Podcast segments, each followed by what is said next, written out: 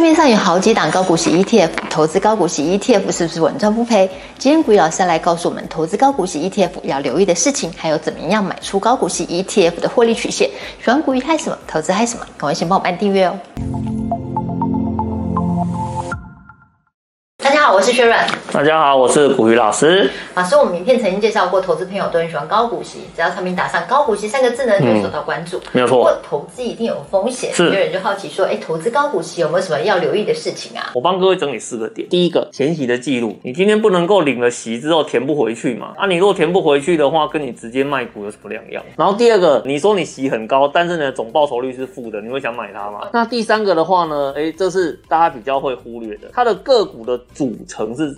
怎么一回事？你今天你要配高股利，那你要先知道它的股利是从哪些个股来的啊。如果这个个股的族群，你觉得你买起来是有一些疑虑的，啊，你就不要碰这一档就好了嘛。然后第四个的话，这档产品的策略有没有符合你的期待？零零五六，二零零七年的十二月发行，它是一档年配息型的产品，从呢二零零七年一直到现在，十五年里面配息了十二次，只要它有配百分之百填息。所以为什么这一档产品只要它准备要配息的时候，大家都会感到群情的亢奋。前期哦，确实他有没有配息的记录，可是，在后来他们有针对他发行的规则做了一些调整，所以后面这几年呢，哦，就非常的好哈，就每年都能够如期的去发出他的股利，让投资朋友的话呢，都能够享受到投资这种高殖利率型产品的一个乐趣。那还有另外一档产品啊，它是近年来非常受到瞩目的零零。八七八这一档产品哈，是在二零二零年的七月发行的。它虽然是近年才发行的，可是在它这段发行的时间到目前为止，总共有配息六次，百分之百填息。这一档的话呢，完全去配合到目前投资人对配息的一个期待。它是采用季配息，每三个月就可以领到一次钱，而且它填息率只有一天呢。像你如果采年配，因为一次配的比较多，所以可能它在填息的周期上会拉的比较长一点哦，甚至有时候会拉会拉超过一百天以上。可是你看，像季配息的，它可能就是三天啊，甚至一个礼拜啦，或当天立刻就填息的这种状况也都有哦。最近这一两年发行的这种直利率型的产品呢，其实很多他们都已经改成用季配息的方式哦来做配息的分享。像以零零五六跟零零八七八这两档产品，高配息、高填息率，所以你在持有的过程中会不会对它有信心？会啊，对嘛，信心度就高了嘛。所以这就是我们跟各位讲的第一点哦，你要先了解它的记录好不好。接下来要跟各位讨论的是什么？成分股。因为每个高值利率它的策略不同，它会买进的个股呢就可能不太一样，在不同的时间点它的反应就不一样嘛。零零五六跟零零八七八，它的成分股做成一个圆饼图。以零零五六为例，我们看它二零二二年的 Q one 主要的布局呢是放在电脑与周边设备的这一块。零零八七八的话，它的成分股最大是放在金融保险业的这一块。嗯、哦，那你比较喜欢哪一档的一个成分组成的一个状况？哦，这也是你在做高值利率产品布局的时候，你应该去思考的一个地方。哦，然后另外一个的话呢，则是它的一个构成的策略，策略哦就会造成了你在投资这档产品呢、啊、有没有符合你的预期啦？你应该要检讨的是说，它这一次的换股有没有符合到它当初发行的规章？这就是一种所谓的机械式选股，是条件式选股啊，按照纪律是很重要的一件事情。零零五六的选股逻辑，从资料库的。预测数字里面挑出殖利率最高的前三十档，它是从这个资料库里面找资料的。嗯，那零零八七八的部分的话呢，MSCI 台湾指数的成分股里面哦，它去挑 ESG 分数的企业，要有七亿美金以上的一个。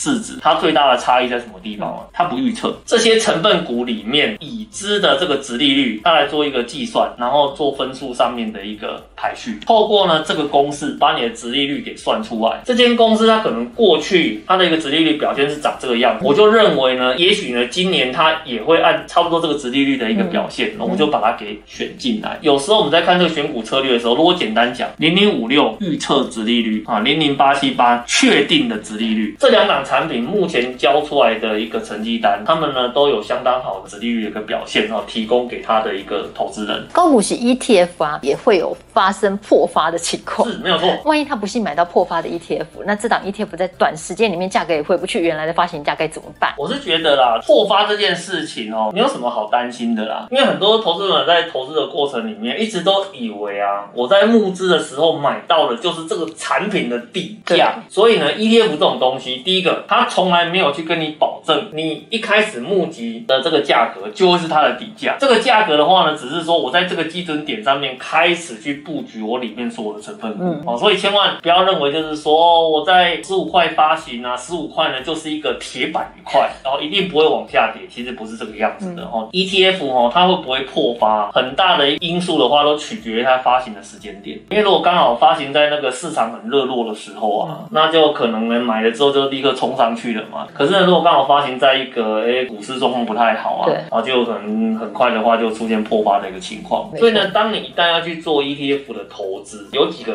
重点，我帮各位做整理。首先呢，第一个你要知道，你买的是产品的策略，策略正确的产品才能够去确保你在长期持有的过程中可以达到你满意的一个报酬率。比如说呢，跌破月线的话呢，买进啊；什么涨破半年线的话卖出啊，类似像这种的，它才叫做策略。哦，那当然这是技术线型的策略，基本面有没有它的策略用？比如说像刚刚零零五六什么预测值利率的方式，或是零零八七八用既定的一个已知值利率的。方式来做一个筛选，其实这个就是一个所谓投资策略的一个表现。所以你要去关注的应该是说，它的这档产品的策略到底有没有效。然后第二个的话呢，ETF 没有人在做短线的啦。我们在讲这个 ETF 长期投资啊，其实我讲的时间周期至少是五年。所以呢，有时候你如果想说你要做长期投资，你要先问自己，你有没有把握持有这档产品超过五年以上？那如果在短期投资的话呢，其实用 ETF 的产品，我觉得比较没有那么适合啦。嗯。然后另外一个的话呢，就是好东西便宜卖给你不好吗？很好啊。以这个零零八七八为例啊，发行之后没多久就破发了。破发的时候骂声不断。现在这个时候你再回头看，哦，内心充满了悔恨嘛。随着时间拉长，这档产品的策略的价值有没有浮现？有，有浮现了。嗯、破发之后你没有卖掉，到现在有没有累积出报酬率？有。有这一档的话呢，也是在发行的初期啊，被骂的要死啊，因为呢，它是一档跟五 G 比较相关的一。个产品，很多人都讲说啊，你看它里面的一堆那个什么成分股啊，每个都是发行在历史高档的一个价位啊，啊，买进就准备要套牢了，然后发行之后没多久就破发。随着时间过去，那些人如今还安在否？我觉得破发一点都不可怕，嗯，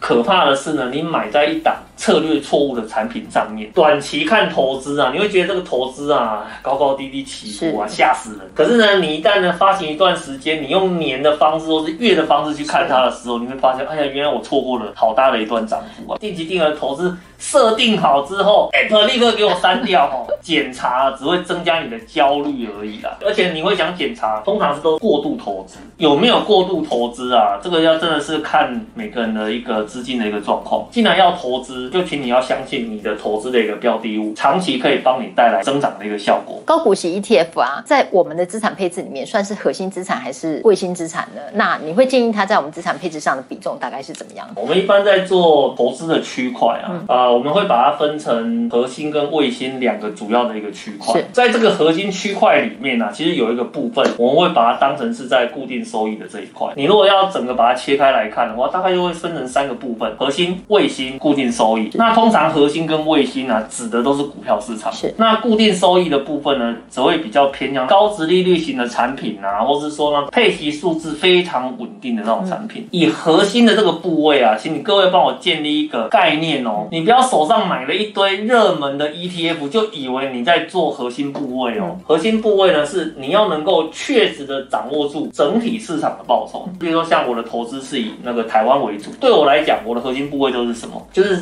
先掌握住整个台湾的报酬率。那我要怎么掌握住整个台湾的报酬率？很简单嘛，台湾的最代表性的指数是什么？加权指数嘛。那你要去买那种跟它高度联动型的产品，比如说像老牌的零零五零、零零六零八哦，这两档都是让你呢很轻松去掌握整体市场的一个报酬，这个才是所谓的核心部位啦。也就是说，市场涨多少，我就一定可以拿多少，然后卫星部位是啥？追求呢比整体市场更高的一个报酬率表现。假设大盘涨了十个 percent，你如果投资在半导体或是电动车或是五 G 哦，你的报酬率可能会超过十个 percent 哦。那你看像这种特定的主题 ETF 的投资，它的报酬率可以比整体的加权市场还要来得更高，这个叫做卫星投资。嗯，比如说像什么零零八八一啊，台湾国泰的五 G Plus 嘛，好像那个零零八六一嘛，就是布局在全球的那个。五 G 市场上面，或者像零零七五七啊，是统一的那个 FANG Plus，这都是呢在追求所谓的超额报酬的一个机会，然后比台股的大盘涨得更多，风险跟报酬呢肯定是相对的，所以呢，它竟然会有超额报酬的机会，当然也会有超额下跌的一个机会嘛，当然这都跟大盘去做一个相对比较，所以为什么我才跟你讲说，投资啊一定要把你的核心跟卫星好好的区分出来，你才知道你现在的一个投资部位的一个状况嘛。另外一个呢，投资朋友比较会去忽略到的就是。